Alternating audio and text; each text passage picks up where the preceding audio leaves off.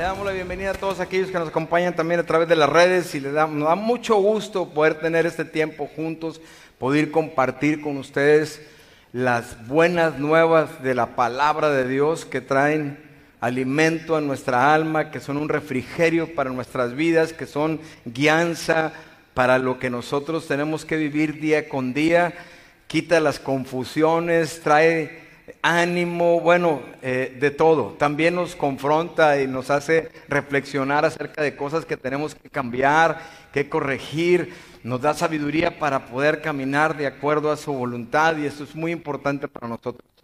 Déjame te cuento una historia bastante graciosa, creo yo, de una persona que iba en el avión, iba en un avión y iba leyendo su Biblia. Y la persona que está al lado le dice, oiga, este, ¿qué va leyendo? Dice, pues la Biblia. ¿Usted cree en esas cosas? Sí. ¿Y acerca de qué va leyendo? Dice, voy leyendo acerca de cuando un pez muy grande se tragó a Jonás. Ah, sí, sí, oí yo de esa historia. Y usted la conoce, esa historia, sí. Y la cree. ¿Usted la cree? Sí, los creyentes creemos en eso, sí. ¿Y cómo, cómo se habrá sentido Jonás? O sea, este, ¿cómo podemos saber que Él nos diga qué fue lo que experimentó. Y dijo, no, pues no sé, pero se lo voy a preguntar cuando esté en el cielo yo con Él. Yo le voy a preguntar a ver cómo, cómo fue su experiencia, ¿verdad? Ah, entonces usted cree que va a ir al cielo. Sí, yo creo que voy a ir al cielo. ¿Y usted cree que Jonás va a estar ahí en el cielo? Sí. Y si no está Jonás, dice, bueno, entonces se lo puede preguntar usted. Muy bien. Mira, el día de hoy vamos a hablar acerca de dejar huella, lo importante que es dejar un legado, lo importante de saber que tienes la oportunidad de dejar un legado eh, en tu vida, de dejar algo, ¿sí? Si te preguntaran a ti, ¿cómo quisieras ser recordado cuando tú ya no estés aquí? ¿Qué te gustaría que dijera la gente? La vez pasada tuve una entrevista con que me hizo Samuel, mi hijo, y me preguntaba eso, me dijo, oye, ¿cómo te gustaría ser recordado? ¿Qué te gustaría que la gente dijera de ti? ¿Te has puesto a pensar en eso cuando ya te vayas? Eh, bueno, nosotros tenemos la enorme oportunidad de dejar, la verdad, algo, algo. O sea, tenemos nuestra vida terrenal para hacer algo que, que trascienda, algo que, que no sea el, pan de lo mismo de todos los días, sino que Dios te ha dado siempre algo para que en tu entorno, con tus amigos, con tu familia o en eh, hasta donde puedas alcanzar, puedas eh, dejar algo que, tenga un impacto sobre la, sobre la, vida del hombre, sobre la sociedad. Eh, la verdad es que hoy vamos a estar viendo algo del libro de los jueces. El libro de los jueces es como un es como, un, eh, como una montaña rusa, ¿no? De repente está arriba, de repente abajo. Es un montón de sub y baja eh, donde entran eh, gentes levantadas por Dios, jueces o caudillos, dicen otras interpretaciones, que cuando Dios los levantaba, bueno, venía una tranquilidad sobre el pueblo y ellos juzgaban sobre el pueblo, les daban la palabra, los aconsejaban, los guiaban sin embargo, volvía, morir esa persona y el pueblo otra vez era cabezón completamente y caían en barbaridades y, y simple y sencillamente ahí usa la palabra en el libro de los jueces dos formas, dice, y Dios los vendía a los enemigos o Dios los entregaba a los enemigos. Simple y sencillamente dice que Dios es lo que quiere decir, pues ya no podía cuidarlos porque ellos lo que estaban haciendo caían mucho en pecado de idolatría y era algo que Dios les había dicho que, no, que les había dicho que no hicieran. Ellos tenían que caminar con, con, con, con el con la corazón entregado a Dios en todo tiempo. Creo que estoy teniendo un problema con mi micro, ¿sí o no? ¿Sí? Ok, se me hace que lo voy a cambiar por algún otro que esté por aquí. Este. Ah, ok. Muy bien. Vamos a ver. Ya. ¿Sí?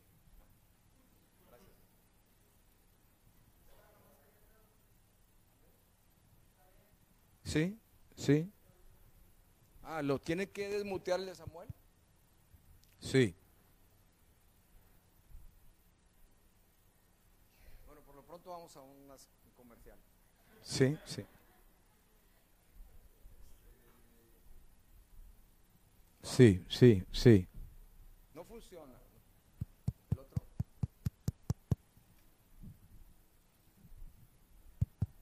Sí. Gracias. Este, bueno, ¿estamos aquí? Ok.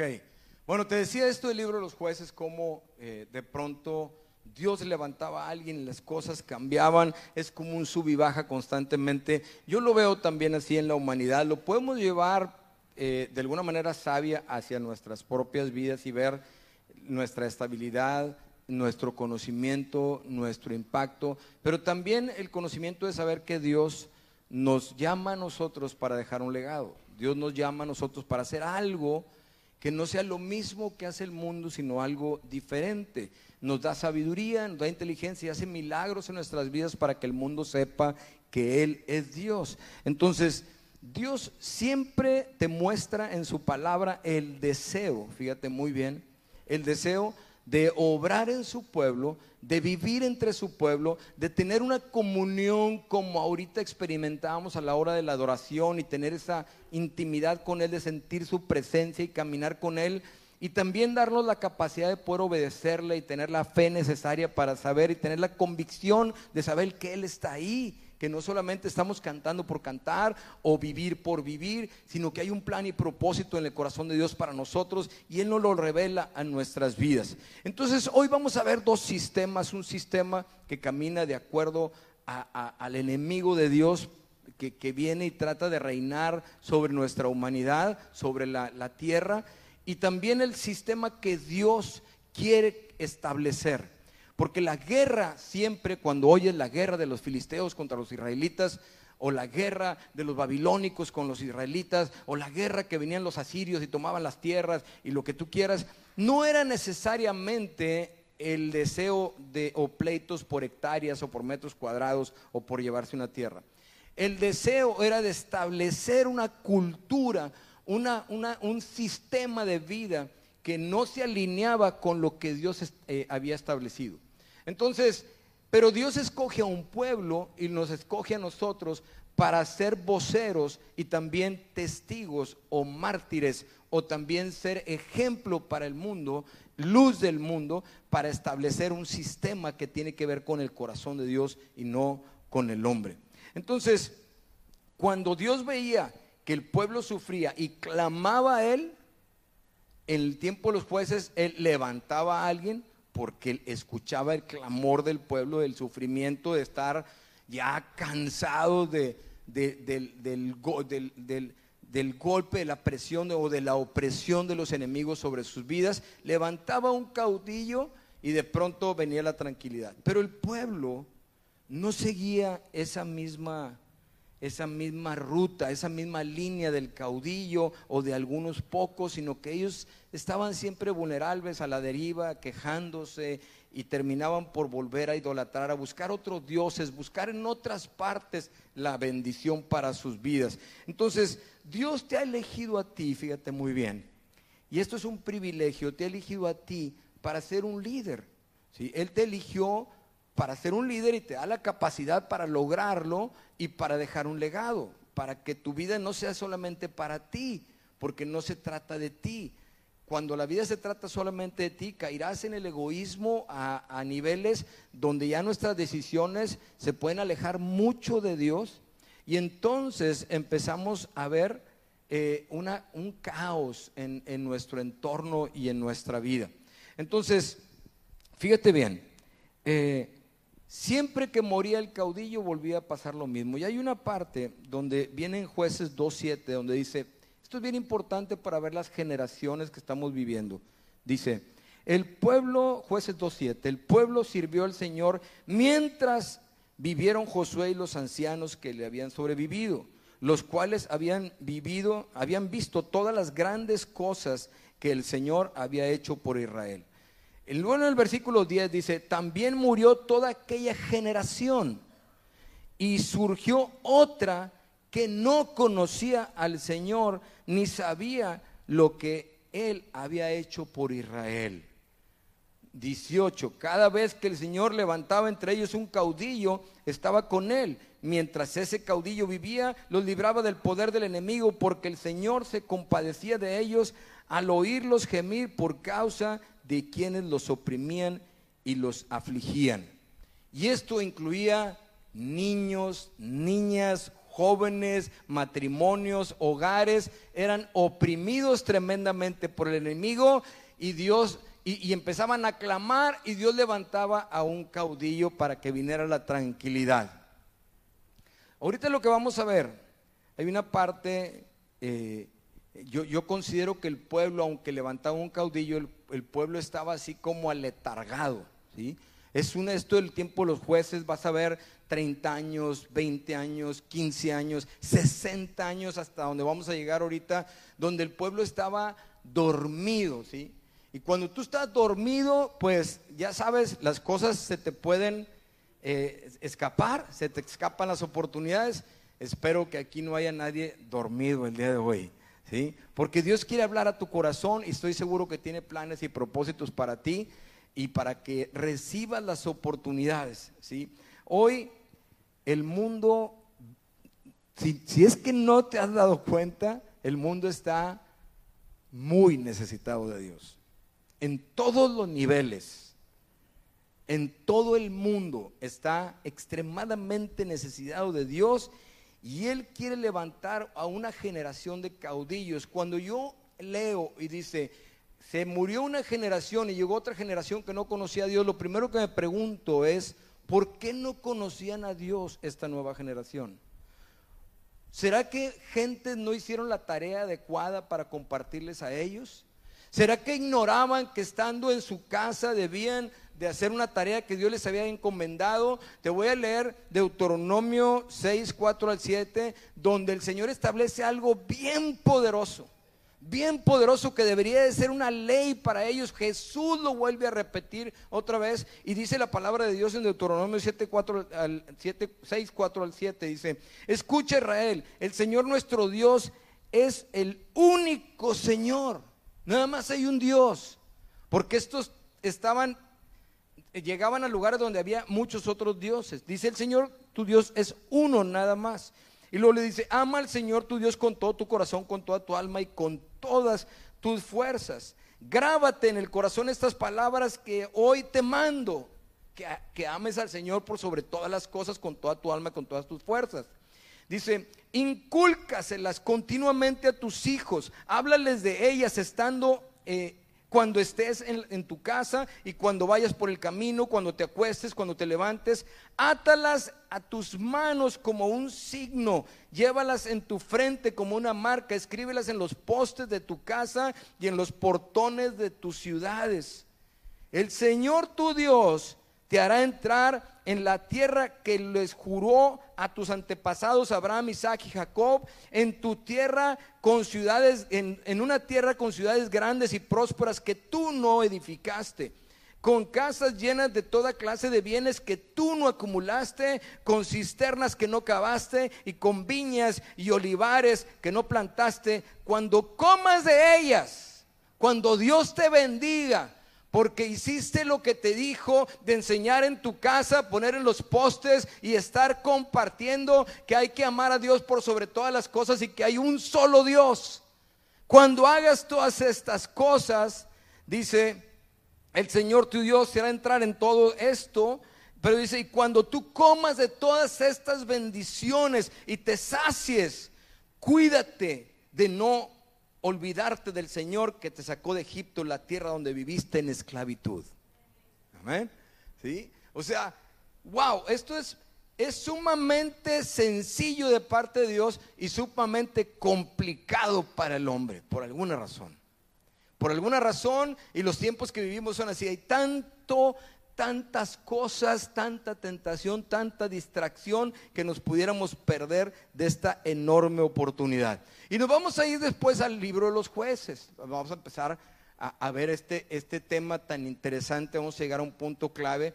Pero siempre acuérdate de que para Dios quiere que tu vida y tu boca y tu tiempo tenga espacio y tenga como algo muy importante compartir que tenemos un solo Dios y un solo mediador entre Dios y los hombres, Jesucristo hombre. Que es el nombre que nos dio y que es sobre todo nombre, ¿sí? Que tenemos que amarle de todo corazón, con todas nuestras fuerzas, con toda nuestra alma, ¿sí? Y tenemos que repetir estas palabras a nuestros hijos. Los problemas más grandes de la sociedad, ayer hablaba con alguien, siempre inician en los hogares. Entonces, en estos tiempos estaban, Señor, levanta un caudillo, trae un pastor para que predique, trae un líder o algo porque estamos bien mal, pero ellos solamente tenían que poner en práctica lo que desde tiempo atrás Moisés les había compartido. Amen a su Dios por sobre todas las cosas. Pónganle atención, honrenle a Él con todo el corazón. Y se perdían. Y entonces en medio de este caos que después vuelve a caer, en medio del caos, 20 años de caos, ¿sí? Y a veces nos podemos preguntar, ¿cuánto tiempo quieres sufrir? ¿Cuánto tiempo quieres estar bajo algún ataque de algo o no vivir en la plena libertad que Dios te quiere dar? Y entonces, hasta que no te hartas, vienes a, a, a pedirle, a clamar a Dios por ayuda. Me impacta que en una de las plagas de, Egipto, cuando iba Moisés a hablar con Faraón para que soltara al pueblo, eh, hay una parte donde él hace que caiga una plaga de ranas. Entonces había ranas en todos lados, ramas en la cama, entre tus sábanas, en tu almohada, en tu sopa, en la cocina, en las calles, en los carros donde te sentabas. Era una plaga de ranas por todos lados. Y finalmente Faraón dice, ya, ya bájenle ahora sí, porque cuando Faraón decía, ok, váyanse, podía quitar las plagas. Entonces le dice ahí Moisés a Faraón, oiga, eh, Señor, ¿y, y, cuándo cree usted que sea oportuno? Porque usted está diciendo que las quite, ¿cuándo quiere que las quite? Y él está en la oportunidad de decir, quítalas ahorita, ¿sí? Pero dice, ¿qué te parece si mañana? O sea, a veces estás con las ranas hasta el full, ¿sí? De que le das una mordida al taco de barbacoa y te sale la cabecita de la rana ahí, ¿va? ¿Sí? Pero te preguntan, oye, si quieres que se quiten las ranas, la plaga, la, la, opresión, ¿quieres eso? ¿Y cuándo lo quieres? ¿Qué te parece si hablamos mañana? Oye, nos juntamos a orar y ayunar por la situación que traes. Órale, ¿cómo ves si estamos a día 2, como para el día 15 empezamos? ¿Sí? O sea, le vamos dejando y dejando y dejando de largo y eso es algo que los líderes deben de tener cuidado. La ley del momento tiene un problema. A veces es un es, a veces obra en contra de nosotros cuando empezamos a decir, no hombre, este no es el momento de hacerlo. No es el momento de servir. No es el momento de compartir. No es el momento de orar. No es el momento de buscar a Dios. Nos perdemos de enormes oportunidades. Entonces, te voy a compartir eh, ahí de cómo en un tiempo Dios levanta a alguien diferente, levanta a una mujer, levanta a este caudillo nuevo que va a ser una profetisa que es Débora, ¿sí? Y, créeme que lo leemos y tenemos que poner atención, porque si dijéramos ahorita, pues Dios levantó una mujer, pues ya no es tan extraño. Hay presidentes mujeres en, varios países, eh, lo podemos ver, hay grandes líderes mujeres. Yo siempre he creído que que la iglesia tiene grandes líderes mujeres, en la sociedad también, lo estamos viendo día con día. Pero en aquel tiempo, que las mujeres ni siquiera se podían dirigir hacia un hombre, que las mujeres tenían que cubrirse, de repente Dios hace algo esto tremendo. Entonces hay muchas, no es clara en la palabra, pero hay muchas eh, deducciones que a veces se hacen, que los hombres no se levantaban. Pero vamos a ver algo importante que nos pudiera aclarar eso el día de hoy. En jueces 4, 4 al 5 dice, en aquel tiempo gobernaba en Israel una profetisa llamada Débora, que era esposa de Lapidot. ¿Cuántos Lapidot hay aquí? ¿No? Tenía nombre de jarabe, ¿verdad? Tres tos, tómate un Lapidot. Era esposa de Lapidot. Dice, ella tenía un tribunal bajo la palmera de Débora entre Ramá y Betel en la región montañosa de Efraín y los israelitas acudían a ella para resolver sus disputas. O sea, Débora era una mujer sabia, llena de Dios, Dios la había levantado, eh, podía aconsejarle a la gente, tenía un control ahí, eh, eh, sabía gobernar y lo estaba haciendo llena de la presencia de Dios. Pero me impacta que el lugar donde ella tenía sus oficinas, el lugar donde ella ministraba, dice la palabra que estaba entre Ramá, que quiere decir altura, y entre Betel, la casa de Dios. Ella se movía en las alturas, entre la altura y la casa de Dios. Esto a veces lo leemos y no nos damos cuenta, pero es algo tremendo. Entonces, cuando ella empieza a gobernar, de pronto en el 6 y el 7 dice, Débora mandó llamar a Barak. Y esto es porque el pueblo empieza a clamar otra vez porque tienen 20 años sufriendo. Entonces Débora manda llamar a Barak, hijo de Abinoán. Barak es el jefe del ejército de ellos, ¿sí? Eh, y le dice, le dice a Barak, le dice que vivía en sede de Neftalí y le dijo, fíjate nada más que tremendo, el Señor, no yo, no le está diciendo yo te digo, no, el Señor, el Dios de Israel, ordena, ve y reúne en el monte de Tabor a diez mil hombres de la tribu de Neftalí y de la tribu de Zabulón. Yo traeré a Císara, Císara era el jefe del ejército de los enemigos. ¿sí? Dice, yo te voy a traer a Císara, jefe del ejército de Javín, Javín era el rey, del rey enemigo, con sus carros y sus tropas hasta el arroyo de Quizón. Y dice, ahí lo entregaré en tus manos. O sea, está el sufrimiento del pueblo y viene una palabra profética para, para este hombre, eh, Barak, y le dice, Barak, así dice el Señor, te vas a ir a tal lugar, vas a juntar a diez mil hombres, un ejército, ¿sí? Y te vas a ir a otro lugar donde Dios te va a entregar a Císara y a sus ejércitos, Él te los va a entregar en tus manos. Wow, ¿sí? Cuando eh, oramos a Dios, cuando clamamos a Dios, a veces suceden cosas y decimos, Señor, ayúdame porque estoy sufriendo. Estoy sufriendo en mi casa, con mis finanzas, con mi salud, con... Necesito tener fuego, ánimo. Oramos por muchas cosas, ¿verdad? Y entonces el Señor te dice, me siento oprimido, el enemigo está pegando a mi casa, le está pegando a mi familia o algo. Señor, necesito de ti. Y, y, entonces el Señor te dice, bueno, ok, sí, yo te voy a ayudar, yo voy a ir contigo. ¿sí? Yo te ayudo. Y entonces tú dices, bueno, Señor, te lo entrego en tus manos. Y el Señor te dice, no, yo te lo entrego en tus manos a ti. Y tú te tienes que mover y tú tienes que actuar.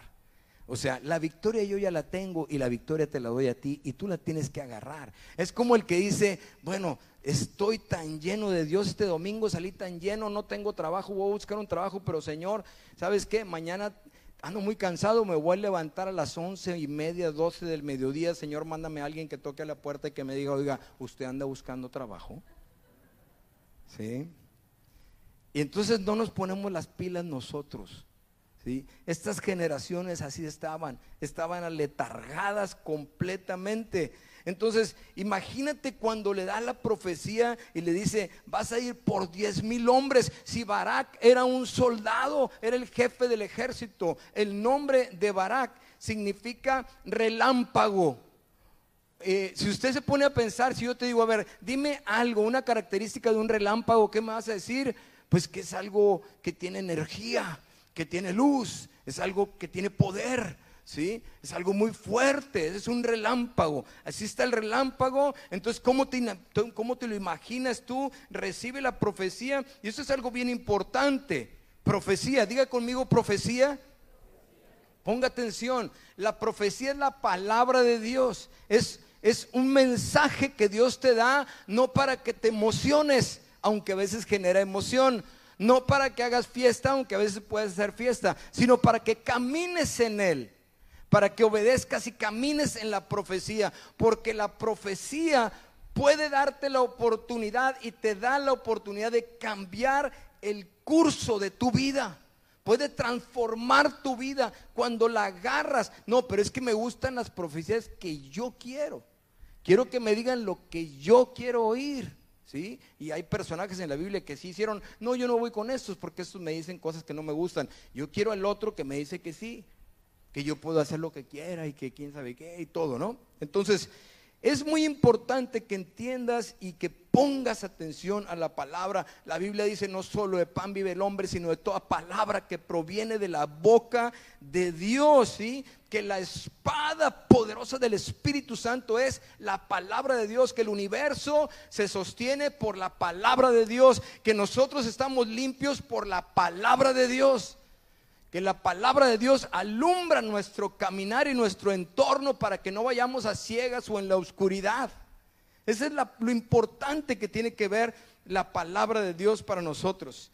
Pero te digo, en este tiempo el pueblo estaba adormilado, estaba letargado. Eh, y, si no fuera porque levantaban un caudillo, ellos se, se les pasaban las oportunidades y todo. Es como si tú el día de hoy estuvieras ahí, estás acá Así que a veces la gente se puede quedar dormida, ¿no? Estás dormido ahí, así está con la, con la baba aquí, ¿no? ¿Sí?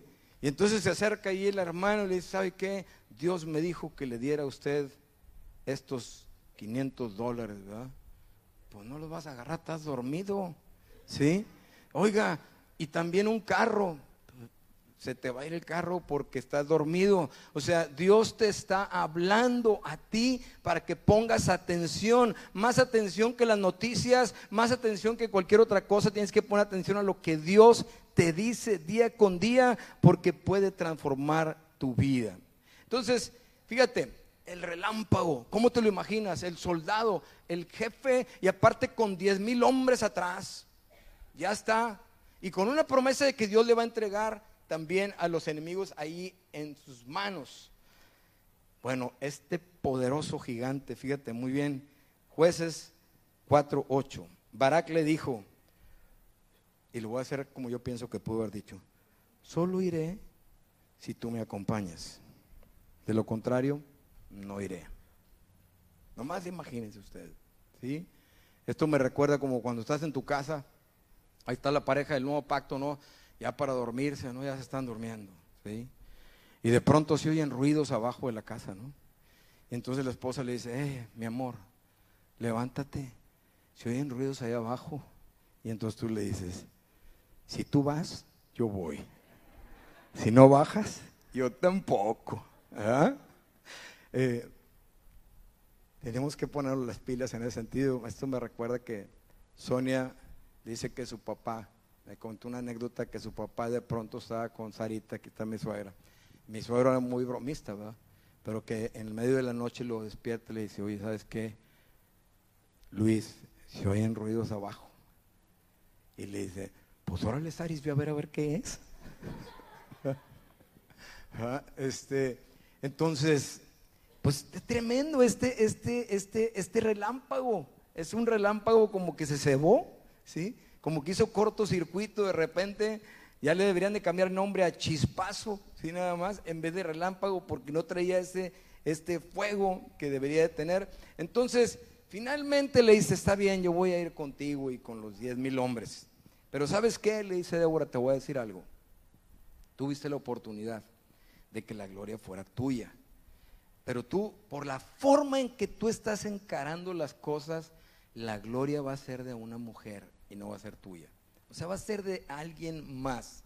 Entonces ellos se van y se encuentran con Cícera, Cícera y sus 900 carros que traían metal y todo lo que ellos no conocían y se los van a enfrentar y el versículo 14 dice, entonces Débora le dijo a Barak, adelante, le vuelve a dar una palabra y fíjate la palabra, dice, este es el día que el Señor entregará a César en tus manos. ¿Acaso no marcha el Señor al frente de tu ejército? Barak descendió al monte de Tabor seguido de sus diez mil hombres. Constantemente Dios te está hablando en las cosas que tú sufres. Tenemos reacciones de repente, cambiamos en nuestro estado de ánimo porque nos ganan las noticias en nuestra mente o las experiencias que estamos viviendo, las circunstancias. Cuando el Señor te está diciendo, a ver, número uno, levántate y toma los ángeles que yo he puesto y que se activan con tus oraciones, porque la Biblia dice que los ángeles fueron puestos para servir a los santos. Y que se activan a la hora de que nosotros oramos por nuestra casa, por nuestra familia, por nuestra ciudad, por, por las necesidades o las opresiones que pudiéramos tener. Y entonces finalmente él dice, bueno, ve conmigo y lo que tú quieras. Y ahí está y le vuelve a decir, ¿qué acaso Dios no está contigo y no va delante de ti? Entonces, cuando el momento que estamos sufriendo, lo que está pasando en nuestras ciudades y lo que está pasando en el mundo, Dios nos manda a, derrotar al enemigo, a establecer un sistema que esté alineado con Dios. Y el ánimo que te da es que Él va delante de ti para derribar lo que se pueda levantar en contra del conocimiento de Dios. Entonces el Señor cuando ve que ya se están enfrentando, empieza a derrotar a los enemigos. Y dice, y Dios empezaba a derrotar a los enemigos. Y los empezaba a tumbar y los empieza a matar a todos. A todos. Pero Císara, este relámpago, salta de un carro y se va corriendo. Y se escapa. Se escapa y llega a una carpa, a una tienda, que era un lugar donde habitaban y se podían mover. Y se encuentra a una mujer ahí que se llamaba Jael. ¿sí? Y la Biblia dice en el versículo 17, mientras tanto Císara había huido a pie hasta la carpa de Jael, la esposa de Eber, el kenita, pues había buena relación entre Javín, rey de Hazor, y el clan de Eber, el kenita. Jael salió al encuentro de Císara y le dijo, adelante mi señor, entre usted por aquí, no tenga miedo. César entró a la carpa y ella le cubrió con una manta. Tengo sed, dijo él. ¿Podrá darme un poco de agua? Ella destapó el odre de leche y le dio a beber leche y volvió a cubrirlo. ¿Sí? Él le dice, véngase, ¿cómo no? Y le da chance de que pase, lo acomoda, le pone una manta y todo. Y le dice, te voy a pedir que eches mentiras. Si alguien llega por aquí y te preguntan que si hay alguien en tu casa, diles que no estoy. ¿Sí? Eh, si vienen, diles, no estoy. ¿sí? Entonces, en el 20 dice, párate a la entrada de la carpa y le dijo, si alguien viene y les pregunta, ¿hay alguien aquí? Contéstales que no. Pero Jael, esposa de Eber, tomó una estaca en la carpa y un martillo y con todo sigilo se acercó a Císara, quien agotado por el cansancio dormía profundamente. Dice en el, en el siguiente capítulo, eh, hay un canto que escribió Débora y dice, bendita Jael porque le dio leche en vez de tomar agua. O sea, este, la leche ya sabe lo que pasa, ¿sí? Dele un bebé de leche y, y usted cuando se toma leche también se puede quedar así bien jetón, ¿sí? Entonces, dice, entonces le clavó la estaca en la sien y se atravesó hasta clavársela en la tierra. Así murió Císara. Barak pasó por ahí persiguiendo a Císara y salió a su encuentro. Ven, le dijo ella, te mostraré al hombre que buscabas. Barak entró con ella y ahí estaba atendido Císara, muerto y con la estaca atravesada en la sien. Aquel día Dios humilló en presencia de los israelitas a Javín, el rey cananeo, y el poder de los israelitas contra Javín se consolidaba cada vez más hasta que lo destruyeron. Mira, otra vez, haz de cuenta que ahí estaba Císara, bien, como que ya me escapé, la palabra profética había dicho que una mujer iba a acabar con él. Esta mujer lo recibe, lo recibe bien padre, pásele así como no, aquí está su cobijita y todo, lo acomoda, le pide agua y lo vuelve a decir en el canto y le da leche y se queda de venda que ya estaba como que van a echar mentiras, se queda bien tranquilito, ¿sí? Está con la gotota de leche aquí, así, todavía. Y viene la otra y bolas le atraviesa las sienes, ¿verdad? Y se lo, y se lo echa. Mira, yo creo que estamos viviendo tiempos de mucha hostilidad. Quien se ha levantado en todo el mundo tratando de promover sistemas de valores que no están alineados con Dios. Y los resultados que vemos en el mundo son catastróficos, la verdad. Las familias se están destruyendo, las sociedades están contaminadas, la mente del hombre a veces no, no camina como Dios quiere que camine. Están sucediendo cosas muy, muy tremendas, el mundo se corrompe y, este, y estos problemas y estas consecuencias se van infiltrando hasta nuestras casas, hasta nuestras escuelas, hasta, nuestros, hasta nuestra ciudad, gobiernos, en todos lados se va metiendo y metiendo y metiendo este intento del enemigo por destruir tu vida porque el diablo vino a hurtar, a matar y a destruir. Él es el enemigo de Dios, no puede contra Dios y pretende hacer algo contra sus hijos. Aquí tenemos nosotros la palabra profética, tenemos la Biblia, tenemos la luz de esperanza, tenemos la profecía todos los días que nos habla, que nos guía y que nos promete entregarnos al enemigo en nuestras manos. ¿Dónde está Barak, el guerrero? Tenemos que ser como un relámpago nosotros, la luz del mundo. Tenemos, no tenemos que pelear con con, violencia humana ni con un odio en el corazón. Tenemos que ir y dar las buenas nuevas de salvación por amor a una humanidad que está sedienta y carente del conocimiento del poder de Dios. Entonces, ¿dónde está la iglesia poderosa en el Señor? La iglesia se tiene que levantar, no puede estar esperanzada en que un caudillo se levante y, bueno, qué bueno lo que esté haciendo el caudillo, entonces todos nos emocionamos y nos vamos eh, eh, eh, y estamos como vulnerables a seguir cualquier otra ideología o lo que sea. Tenemos que tener cuidado de eso porque la iglesia fue llamada para ser usada como un instrumento en las manos de Dios para establecer la cultura que está en el corazón y en la mente de Dios. La Biblia dice hasta hoy el reino de los cielos padece violencia, pero los violentos, los valientes lo arrebatan.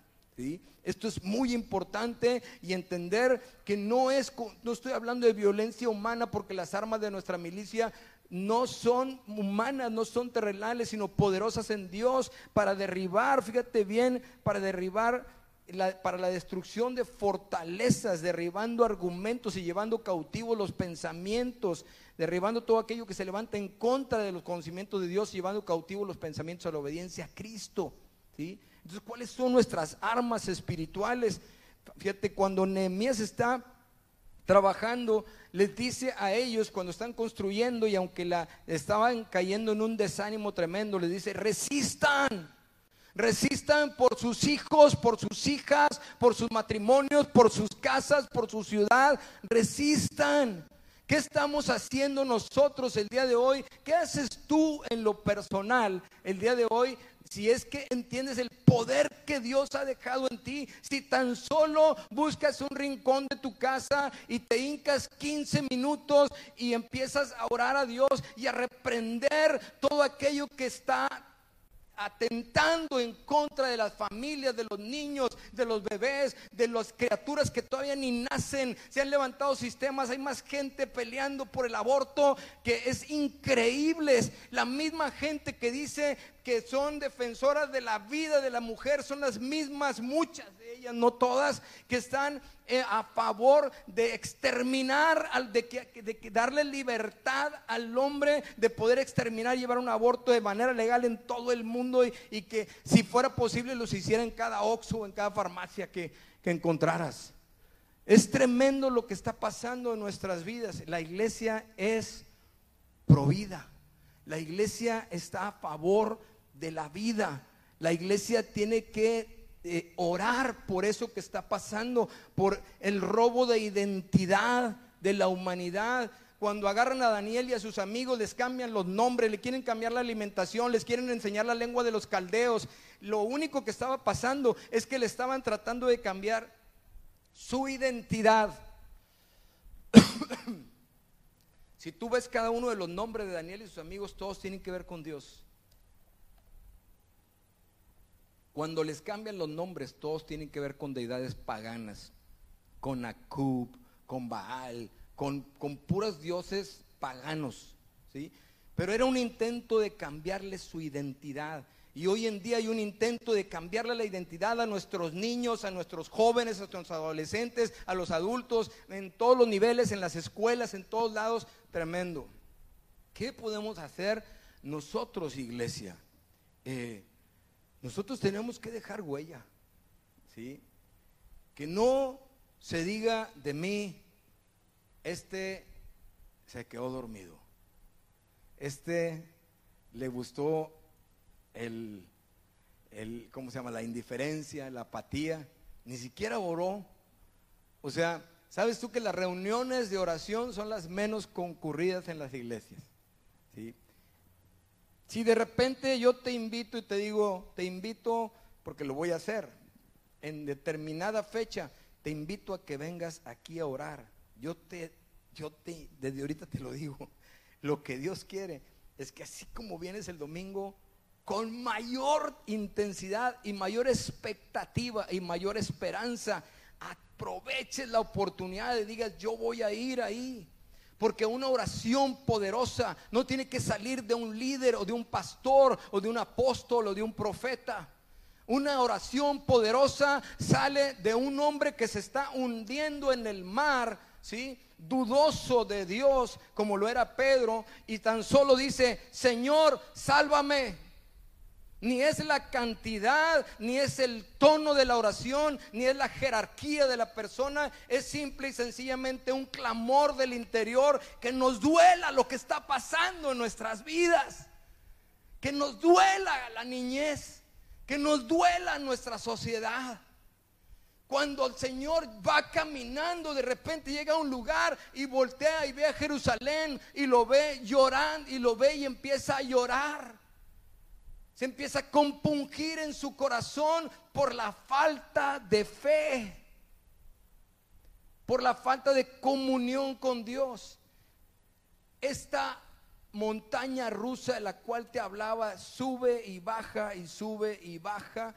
Y tiene que haber en nosotros esta vida de oración que Dios te da la oportunidad. Fíjate, a Él le encanta verte orar, le encanta verte adorar. Él se goza en nuestra unidad. Se goza cuando somos voceros. Se goza con los caudillos que se levantan y empiezan a, hacer que la presencia de Dios fluya en, nuestra, en nuestro entorno, en nuestra vida, en nuestra sociedad. La gente que está en la oración, en la palabra, en la comunión, la gente que se congrega, las reuniones tienen que estar llenas de, esperanza y de expectativa y salir de aquí llenos para, para hacer y decir algo al respecto. ¿sí? La victoria es nuestra. La victoria es nuestra. No, no tengas ni la menor duda. Nunca digas, no, es que ya está bien grueso. Porque más grueso es el que está con nosotros que el que está en el mundo. ¿Sí? Mucho más poderoso. Nosotros seguimos al poderoso de Israel, al león de la tribu de Judá, a la puerta, al agua viva, al pan de vida, a nuestro castillo y nuestro libertador, a nuestro escudo y nuestra fortaleza. A Él es al que estamos siguiendo, el creador de los cielos y de la tierra. Y Él voltea, y aunque el salmista dice, ¿quién es el hombre? O sea, se ve como diminuto así en medio de todo el universo, para que te acuerdes de Él y tengas de Él misericordia. Pues somos su creación somos sus hijos, ¿sí? Somos sus hijos. Te digo una cosa, de pronto oigo ruidos en la cocina, todos mis hijos están casados, ¿sí? Y no viven con nosotros, viven cada quien en su, lugar. Pero uno puede bajar a la cocina de repente, ah, vino Dani o vino Avi, ¿sí? Y entonces ahí están abriendo el refri, sacando y haciéndose comer. Y yo tengo, hay dos formas de sentir en el corazón del hombre. Uno es, ah, chis, pues cómprate lo tuyo, ¿no? ¿Verdad? Pero cuando uno ve eso, uno le da mucho gusto, ¿verdad? Y hasta a veces hasta, hasta te sientes agradecido de que se haya generado esa confianza y de que ellos puedan venir, tienen la clave para entrar a la casa y agarrar algo y, y entrar al baño o lo que sea, ¿no? ¿Sí? Dios es lo mismo. Dios es tu papá. Y Él quiere que entres a la casa y que agarres lo que quieras. Tienes que entender la identidad. No eres un esclavo, ni eres un criado, eres un hijo. ¿sí? Y Dios tiene eso para ti. No hay necesidad de esperar 20 años. No hay necesidad de esperar 30 años o 10 años. Tú puedes tomar una decisión el día de hoy. El día de hoy empezar a, agarrarte de la mano de Dios con fe, lleno del Espíritu Santo y caminar y decretar sobre tu vida lo que Dios dice en su palabra. ¿Qué acaso no va Dios delante de ti? Dios va delante de nosotros. Él, él, él nos ve cuando estamos dormidos, despiertos en todo momento. Entonces, tenemos que verdaderamente tener esta convicción en nuestro corazón. Estas generaciones nosotros tenemos que encargarnos que nuestro tiempo nunca se vaya a decir. Y llegó una generación que no conocía a Dios ni sabía de las cosas que Dios había hecho. Tenemos que ser voceros, hermano. Tenemos que ser gente que anuncia el poder y las maravillas de Dios. ¿sí? No anunciemos tanto nuestros sufrimientos. Eso dejamos entreguémoslos al Señor digamos, Señor, ayúdame, aquí está, y lo que tú quieras. Y Él le gusta que tú le digas, que te abra su corazón y tengas la confianza de decir, papá, estoy sufriendo, tengo necesidad, estoy batallando, ¿sí? Yo quiero ver tu gloria, Señor. Quiero, a ver, es todo esto que me agobia yo te lo voy a entregar en tus manos, pero tú me lo vas a dar a mí. ¿Qué quiere decir eso? El Señor te va a decir lo que tienes que hacer. Él lo que tenía que hacer ya lo hizo. Y ahora te da un poder espiritual tremendo, te da un nombre que es sobre todo nombre. No te da una religión, te da una relación. Quiere tener una relación contigo como padre, hijo o hija. ¿Sí? Para que le conozcas por experiencia a través de las maravillas que Él hace en tu vida, en tu casa, en aquellas cosas que nos agobian. Y quizás a veces te cansas y dices, es que pues ya he orado, tengo dos años sufriendo. Oye hermano, pues ponte a orar. Pues si una vez fui, como en junio del año pasado, y no pasó nada.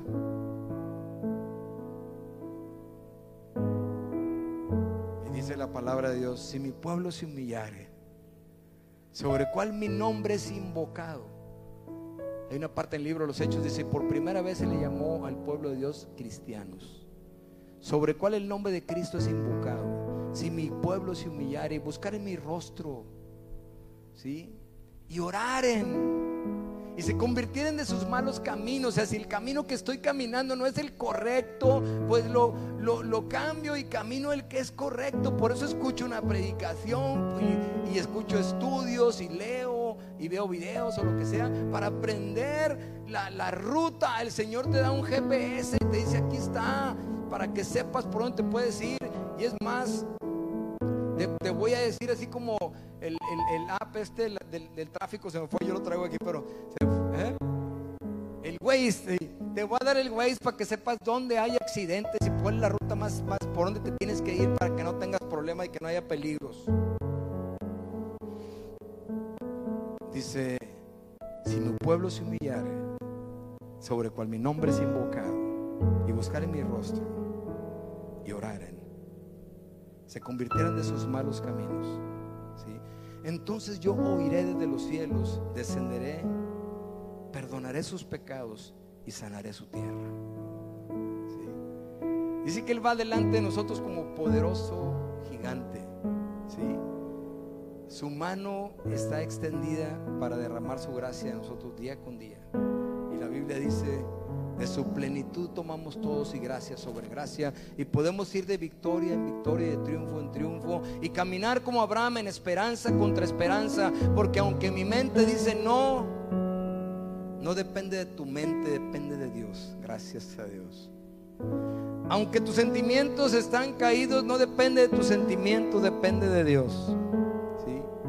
Es como el papá que te dice, te quiero llevar a comer no tengo ganas, no quiero ir vámonos. Este, y te quiere llevar y te la vas a pasar con ganas. Ahí estás tú defendiéndote. Es que me habló un amiguito que me estaba invitando a una piñata. espérate, primero está tu papá. Primero está nuestro Dios. ¿sí? En el que tenemos que tener atención. Entonces, tenemos que ir a Tabor con los diez mil ángeles que están a tu alrededor. ¿sí? Tenemos que ir y ver la gloria de Dios.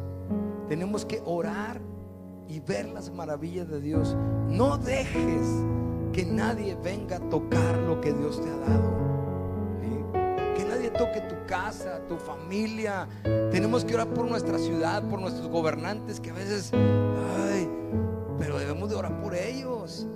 El que me gusta y el que no me gusta. Porque dice la palabra que cuando oramos por ellos, ¿sí? Para que Dios toque sus corazones. Dice, entonces podemos vivir tiempos mejores para que vivamos quieta y reposadamente, ¿sí? con toda piedad y honestidad. Pero ahí pone la oración de nosotros, el clamor del pueblo, tuyo y el mío, a la hora que estás en tu cama, a la hora que estás en la cocina, donde sea. Bendice a tus hijos, ¿sí? Yo bendigo, yo iba en la cama cuando mis hijos estaban dormidos chiquitos y antes de irme a dormir iba a decir, yo te bendigo en el nombre de Cristo Jesús. si hubiera entrado alguien ahí, iba a decir, este loco, ¿qué está haciendo? Yo declaro sobre ti que serás un hombre próspero, una niña próspera. Y tú vas a estar llena del Señor y llena del Espíritu Santo. Y Dios te va a usar para que mucha gente venga a sus pies. Y yo te bendigo y nada podrá tocar tu vida. Y se levantarán diez mil a tu diestra y diez mil a tu izquierda, pero a ti no van a llegar. Y te bendigo en el nombre de Jesús. Dios te escucha, mi hermano. Dios escucha nuestras oraciones. Tenemos que guerrear. Hemos visto en propiedades, en un montón de donde el enemigo trata de venir a estorbar y lo que tú quieras. Pero tenemos que orar, doblar nuestras rodillas y, darle, pues que tanto te cuesta, hombre. Como le dijeron a Naamán. Naamán traía el lepra en una mano, era, era Tenían, lo tenían en alta estima y muy curioso porque era el general de los ejércitos de Asiria, pero dice que Dios le había dado victorias a él. ¿sí? Y, habla cosas tremendas de Naamán. Era lo máximo, lo máximo, pero tenía lepra. ¿Sí? Entonces, pues viene una criada y le dice la criada, oye Naamán, si vas a Samaria con el profeta, con la palabra, el Señor te sanaría. Le dice a la esposa y la esposa le dice, oye viejito, ¿sí? Dijo la muchacha, que si vas allá con el profeta te sanaría. El hombre lo luego, vestidos, oro, plata, lana, dólares, euros y lo que tú quieras. Y se va con el rey. Oye rey, aquí traigo todo esto para que me sanes. Y el rey le dice, ni que fuera yo Dios para dar vida o muerte. Ya sé, vienes conmigo, como yo no puedo hacer eso que me estás pidiendo, lo vas a usar de excusa para después atacarnos, ¿verdad? Y en eso el profeta le dice al rey, eh rey, ¿que acaso no hay profeta aquí? Dile que vaya con el profeta. Y le dice, Namán, ve con el profeta. Y Namán va a la casa del profeta, estaciona su carro enfrente, un Cadillac, dos mil años antes de Cristo. Que se estaciona con su carro, seguramente era un carro tipo romano con una bestia, y él está parado ahí y se queda. Así porque tenía la lepra en la mano, entonces la escondía. Y ahí está parado. Y de repente salen los criados. Otra vez los criados. Primero la criada, ahora los criados. El rey no tiene con qué. Y los criados sí tienen con qué. Los, los servidores tienen con qué. Y le dicen, Namán, vete al Jordán, métete siete veces al agua y salte. Y tu lepra va a estar sana. Y Namán dice, se enojó en gran manera y dice, yo pensé que este cuate iba a salir a imponerme las manos. Yo pensé que iba a venir y me iba a decir en el nombre, yo pensé que era así, queriendo tú gobernar. Es una, una generación que no conoce a Dios. Y se va enojado, se pierde su oportunidad y va diciendo que los ríos de Damasco no son iguales que el Jordán. Porque los ríos de Damasco, si usted va hasta el día de hoy, tienen flores y, aguas muy bonitas y todo, pero el Jordán es medio chocolatoso y así, ¿verdad? Entonces, no, pues yo quiero acá en la alberca del vecino porque tiene mosaico veneciano. ¿Sí? Como que en el río, Y cuando vale, otra vez los siervos de él, los criados le dicen, oiga general, si le dijeran a usted que fuera una guerra, a una batalla, usted diría, ¿cuántas veces no ha ido? ¿Cuánto más meterse al agua, hombre? O sea, ahí estás peleando por lo sencillo. ¿Sí? Te dice, ¿quieres que Dios te perdone? Sí, pues la Biblia dice, si tú perdonas, Él te perdona. Si no perdonas, no te perdona. está bien sencillo, pues nomás perdona, ¿verdad? A veces está difícil porque nuestro corazón está dolido, que a veces sufrimos. Entonces mejor empezamos a decir, no, no, es que yo creo que debe ser así, debe ser así, debe ser así, debe ser así. Pero ¿sabes qué? Naamán se metió siete veces al Jordán y dice que su carne quedó como la carne de un bebé. Sí. Eso es todo. O sea, hoy llévate en tu corazón el hecho de no permitir que llegue una generación que no conozca a Dios ni que haya escuchado de las maravillas de Él. Dos, asegúrate que tú seas de la generación que sí conoce a Dios y que ha visto las maravillas de Él. Tres, asegúrate de ser un caudillo. No esperes que el pastor, que el líder, que mi esposa, no vayas a decirle a tu esposa, bueno, si tú vas, yo voy. No, ve tú, mujer, ve tú, joven, ve tú, niño, ve tú. Tú puedes orar, tú puedes doblar tus rodillas, tú puedes escuchar la palabra de Dios a través del poder del Espíritu Santo que va más allá de un convencimiento mental, trae una convicción al corazón de saber lo que es mejor. Dice el Señor aquí que yo te doy el camino de la bendición y el camino de la maldición. Tú escoges por cuál te quieres ir. El mundo está sediento el día de hoy. Eh, pero también está en la búsqueda de cosas que no tienen que ver nada con Dios. Dice la Biblia, el reino de Dios no consiste en comida ni bebida, sino en justicia, paz y gozo en el Espíritu Santo. Y Él viene a establecer las cosas del reino de Dios. Entonces a veces estamos más preocupados por eso y en Mateo dice, no se preocupen por esas cosas, más bien busquen el reino de Dios, su justicia, todas las demás cosas van a venir por añadidura. Dios te va a bendecir, Dios va a tener cuidado de tu vida, va a poner alegría en tu corazón, va a mejorar tu vida familiar, va a hacerlo todo lo que se necesita. Pero hay que adorarle, hay que buscarle a Él, hay que caminar con Él. ¿sí?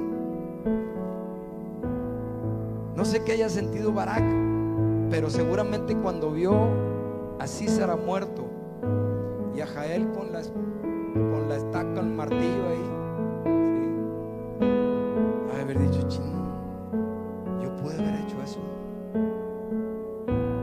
Lapidot, el esposo de Débora, no se habla de él más que una sola vez en toda la Biblia. Nunca se volvió a hablar de él. Lapidot. No sale a la escena, no, no nada. A lo mejor Dios así lo escogió. Esperemos que no haya sido porque Él le haya dicho, no, pues tú. Mejor tú. ¿Sí? Nunca se me olvida a mí que una vez me dijo un pastor, tú necesitas crecer para ser el líder espiritual de tu casa. Porque hoy el líder espiritual de tu casa es tu esposa. Yo todavía andaba acá apenas conociendo a Dios, ¿verdad? Pero no se me olvida. Y eso es lo mismo. Que seamos los líderes poderosos de la sociedad, los creyentes en el Señor. Quiero orar por cada uno de nosotros que estamos aquí. Orar para que podamos llevar esto y tengamos mucho cuidado de no ser indiferentes de lo que está pasando en nuestro mundo pero tampoco caer en provocaciones o tratar de, juzgar y condenar. Para eso está el juicio de Dios. Dios es el que juzga, Dios es el que hace. Pero nosotros podemos clamar a Él y podemos bendecir y podemos declarar y podemos mostrar y hablar de las maravillas de Dios. Vamos a orar, hermanos.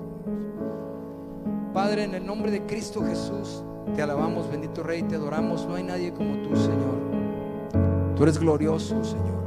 Eres hermoso, Señor. Gracias por tu palabra, Señor. Gracias por el desafío que nos das. Señor, tú dices que somos la luz del mundo y la sal de la tierra. A veces nosotros mismos en nuestras casas no lo hemos podido ser. A veces estamos sufriendo circunstancias complicadas o hemos tomado hábitos que no son los más convenientes para nuestras vidas, costumbres que nos distraen, que nos roban, Señor, que no nos dejan ningún fruto en nuestras vidas, Padre.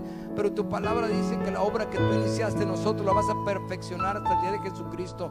Yo oro por esta iglesia, Señor, oro por toda la iglesia, Padre, por todos los pastores, líderes, Señor, por las familias, bendito Padre Celestial, para que tú pongas tu mano poderosa sobre nosotros y que podamos entender cómo es que nos podemos convertir en una herramienta poderosa para frenar, para derribar fortalezas y todo argumento que se levanta en contra de tus, de tus enseñanzas, Señor, de tu palabra. Señor, queremos orar por nuestra ciudad. Protégela, Padre.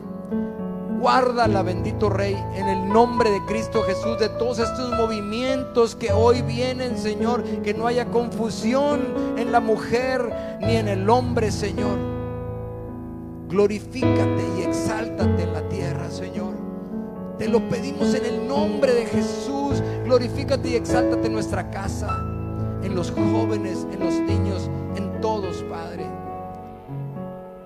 no caigamos en una religiosidad, sino que busquemos esa íntima relación y personal contigo, Señor.